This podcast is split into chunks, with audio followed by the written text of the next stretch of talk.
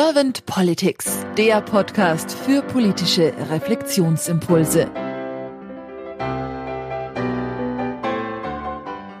Herzlich willkommen zu einem neuen Podcast von Servant Politics. Mein Name ist Claudia Lutschewitz und ich spreche heute mit Bob Blume. Hallo Bob. Hi, schön, dass ich dabei sein kann. Oh, herzlichen Dank, dass du heute dabei bist, Bob, dir die Zeit genommen hast. Denn ich weiß, bei dir ist Zeit auch ein rares Gut. Du bist zum einen Lehrer, du bist Blogger des Jahres und du bist auch Bestsellerautor. Du hast das Buch geschrieben, Zehn Dinge, die ich an der Schule hasse. Und du bist Bildungsinfluencer. Wirklich glaube ich schon zu ahnen, in welche Richtung unser Politik-Podcast geht. Und wenn du jetzt keine Frage an mich hast, dann würde ich einfach mit der ersten Frage starten. Leg los. Bob, wenn du die Aufgabe von Politik so mal durch Herz und Hirn wandern lässt, was ist für dich die Aufgabe von Politik? Das ist eine sehr gute Frage. Für mich ist die Aufgabe von Politik, Rahmenbedingungen herzustellen, innerhalb derer Bürgerinnen und Bürger verantwortungsvoll handeln können. Ich meine, grundsätzlich ist ja klar, dass solche Rahmenbedingungen dann auch wieder an zahlreichen Punkten ähm, neu definiert werden müssen. Es ist klar, dass es immer auch um Gesetzgebung geht. Aber ich glaube, das ist die große Schwierigkeit natürlich auch von Politik, weshalb wir es ja genauso wie beim Bundestrainer oder bei Lehrerinnen und Lehrern auch immer alles besser wissen. Ja, ist ein undankbarer Job. Aber ich glaube eben, diese Leitplanken, diese Rahmenbedingungen herzustellen, die nicht zu sehr einengen. Auf der einen Seite, das heißt auch noch Freiheiten und Möglichkeiten lassen. Auf der anderen Seite natürlich relativ deutlich auch definieren, innerhalb was für einem Spektrum man sich bewegt. Das wäre für mich die Aufgabe von Politik. Mhm. Wie nimmst du sie dann momentan wahr? Ja, ich würde sagen, dass in der Bildungspolitik ähm, der letzten Jahre zumindest die Rahmenbedingungen so strikt, stringent und dann aber widersprüchlich waren, dass eben der Freiraum innerhalb, dem man sich bewegen konnte, sehr, sehr eng wurde. Also ähm, man macht es sich natürlich immer zu einfach, wenn man einfach nur sagen würde, alles ist schlecht.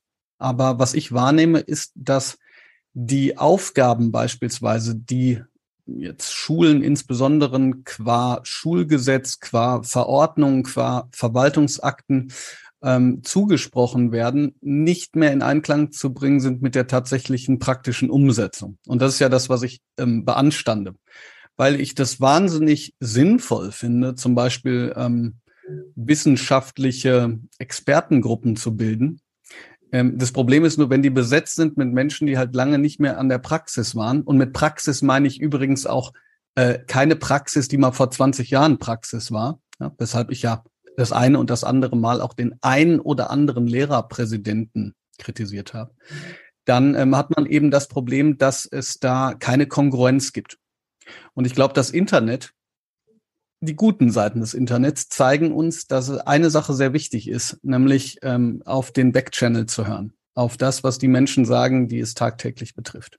Lehrerinnen und Lehrer jammern manchmal auch, da schließe ich mich mit ein, aber das tun sie auch deshalb, weil ich aus meiner Sicht, das wiederhole ich mich ein bisschen, das Gefühl habe, dass die Rahmenbedingungen gerade einfach nicht stimmen.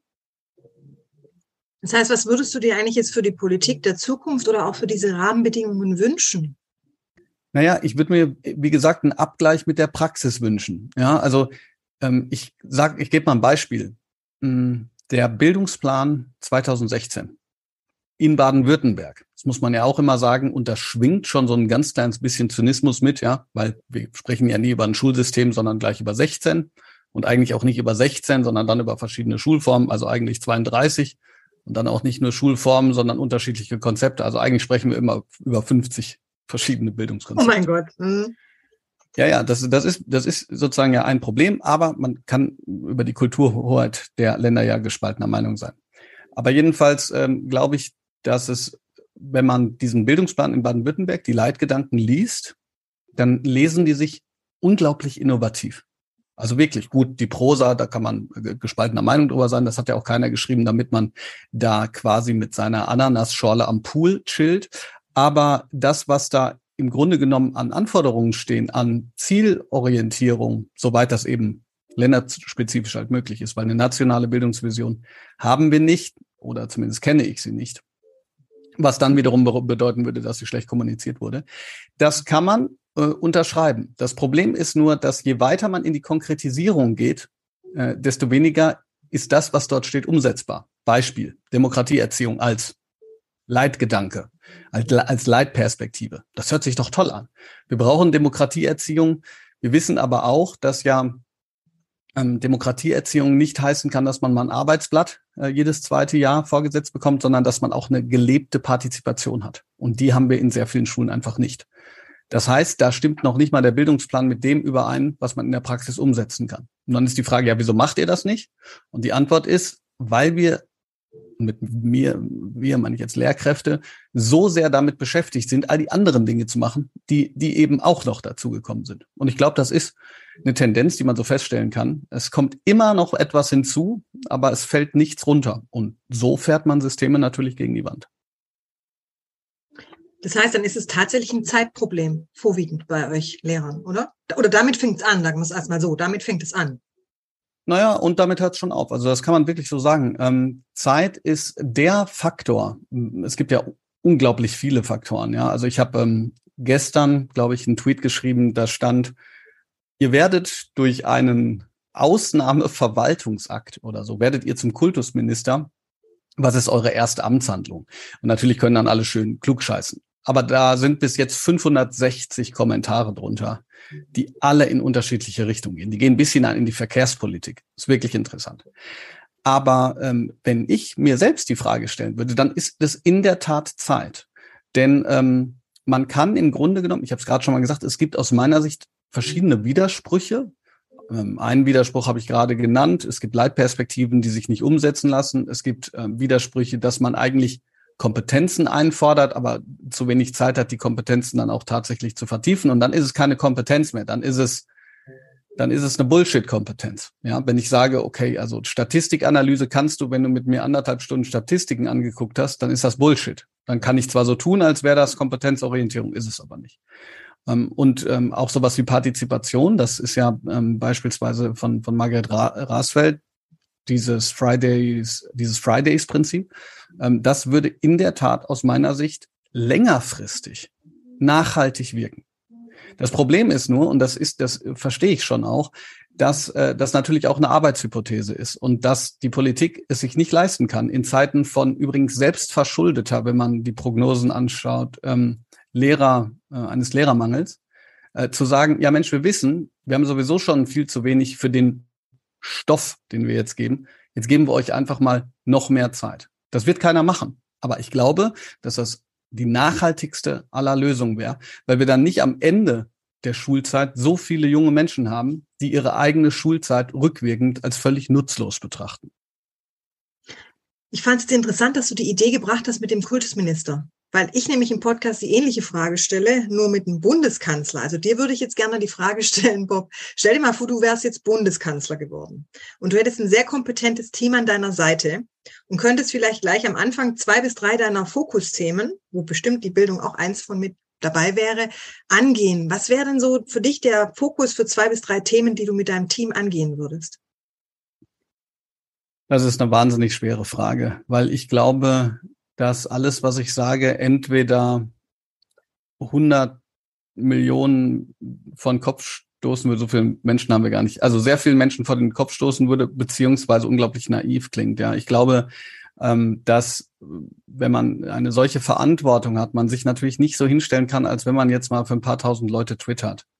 Ähm, ich glaube aber, dass eine Antwort, die in Bezug auf den Kultusminister äh, in, in einem Tweet gegeben wurde, schon sehr nah dran kommt. Und das war Zuhören. Ich weiß schon, dass Politikerinnen und Politiker das auch tun, also nicht nur vorgeben, auch tun. Ich erinnere mich zum Beispiel an eine damals unbekannte Hinterbänklerin der SPD, mit der ich äh, viel zu tun hatte, als ich noch im Nordschwarzwald gelebt hat, die mittlerweile Vorsitzende der, der SPD ist, ähm, die Saskia Esken. Und die hatte damals schon so gut wie keine Zeit, weil die wirklich auch von Dorf zu Dorf gefahren ist.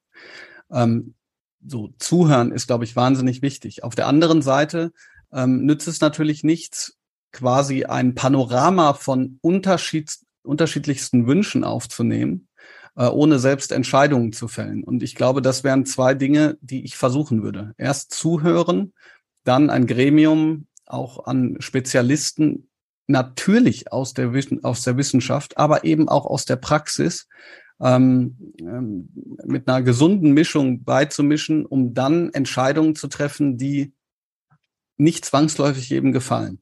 Und wenn wenn du jetzt fragen würdest, was heißt das, nicht zwangsläufig jedem gefallen, das kann natürlich sowas wie den Stoff betreffen. Das, ähm, du hast ja gerade selber über mein Buch äh, geschrieben. Ich glaube, da gibt es einige Punkte, ähm, die man ja einfach nochmal komplett überdenken müsste. Ne? Also so grundsätzlich die Frage danach, ähm, wie lange ist eine Schulstunde? Wann sollte Unterricht beginnen? Ja, es, wir haben es manchmal, finde ich, ganz so eine ganz merkwürdige Situation, dass wir sagen, eigentlich sind wir eine Wissensgesellschaft und diejenigen, die sich für aufgeklärt halten, ähm, belächeln alle, die sich quasi ja äh, wissenschaftsfeindlich geben, ähm, ja, was weiß ich, sei es in puncto Homöopathie, sei es in puncto ähm, Umwelt, und Klimawandel und so weiter. Aber dann halten wir an so unsinnigen Dingen fest, wie der 45-Minuten-Stunde, die äh, in Preußen irgendwann mal umgesetzt wurde, um irgendwie die Viertelstunde von jeder Stunde abzusparen und denken, das ist halt naturgegeben. Ja, oder Notengebung, das ist halt naturgegeben. Oder äh, so muss Unterricht funktionieren in seinen Einzelheiten, das ist naturgegeben. Obwohl wir gleichzeitig sehen, äh, dass sozusagen es schon wissenschaftsbasierte äh, ähm, neue Modelle gibt, die wir dann aber eben ignorieren. Und ich glaube, das würde ich schon auch versuchen, hinzugehen und sagen, wie schaffen wir es, einen qualitativ hochwertigen Unterricht zu gewährleisten, von dem die Schülerinnen und Schüler gleichzeitig verstehen, dass er, also nicht nur verstehen, sondern dass er es auch ist, ähm, für ihre Zukunft sinnvoll ist und nicht unbedingt für unsere Vergangenheit. Danke, Bob. Hast du jetzt irgendwie das Gefühl, dass du gerne eine Frage beantwortet hättest, die ich dir jetzt nicht gestellt habe zum Thema Politik der Zukunft in deinem Bereich? Naja, vielleicht höchstens die Frage danach, was ich gerade als sozusagen größtes Problem ansehe.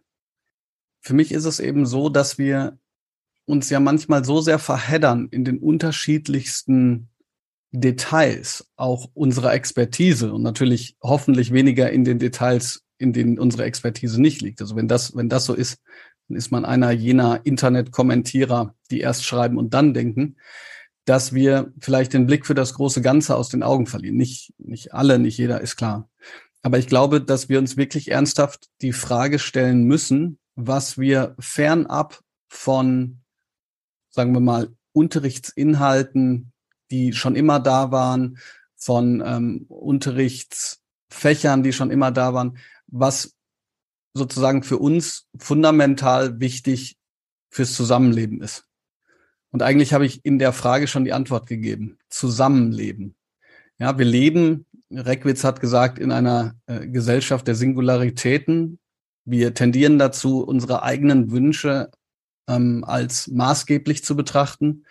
Und ich glaube, eine Aufgabe der Bildung, und zwar so konkret wie es geht, und das könnte ich jetzt sozusagen auch nicht aus dem, äh, aus dem Ärmel schütteln, wäre darüber nachzudenken, wie man es schafft, dass Bildung, Zusammenleben und Nachhaltigkeit ermöglicht. Und zumindest ein, ein Hinweis gibt uns, glaube ich, äh, die Tatsache, dass Menschen, die demonstrieren gehen, weil sie glauben, wir leben in einer Diktatur immer wieder von Ohnmacht sprechen, von, von Unwirksamkeit. Und ich glaube, das ist etwas, was Schulen auf jeden Fall in der Prioritätenliste ganz nach oben stellen müssen. Die Frage danach, wie schaffen wir es, dass Menschen sich nicht ohnmächtig fühlen, sondern selbstwirksam. Weil wenn man selbstwirksam ist und den Gedanken daran hat, dass man selber aktiv werden kann ähm, und sich nicht hilflos fühlt, dann hat man weniger die ähm, Tendenz dazu, sich mit Quatsch zu behelfen. Ich danke dir sehr für deine Impulse, Bob, und ja, auch für deine Zeit und sag dann einfach mal bis bald. Bis bald. Tschüss.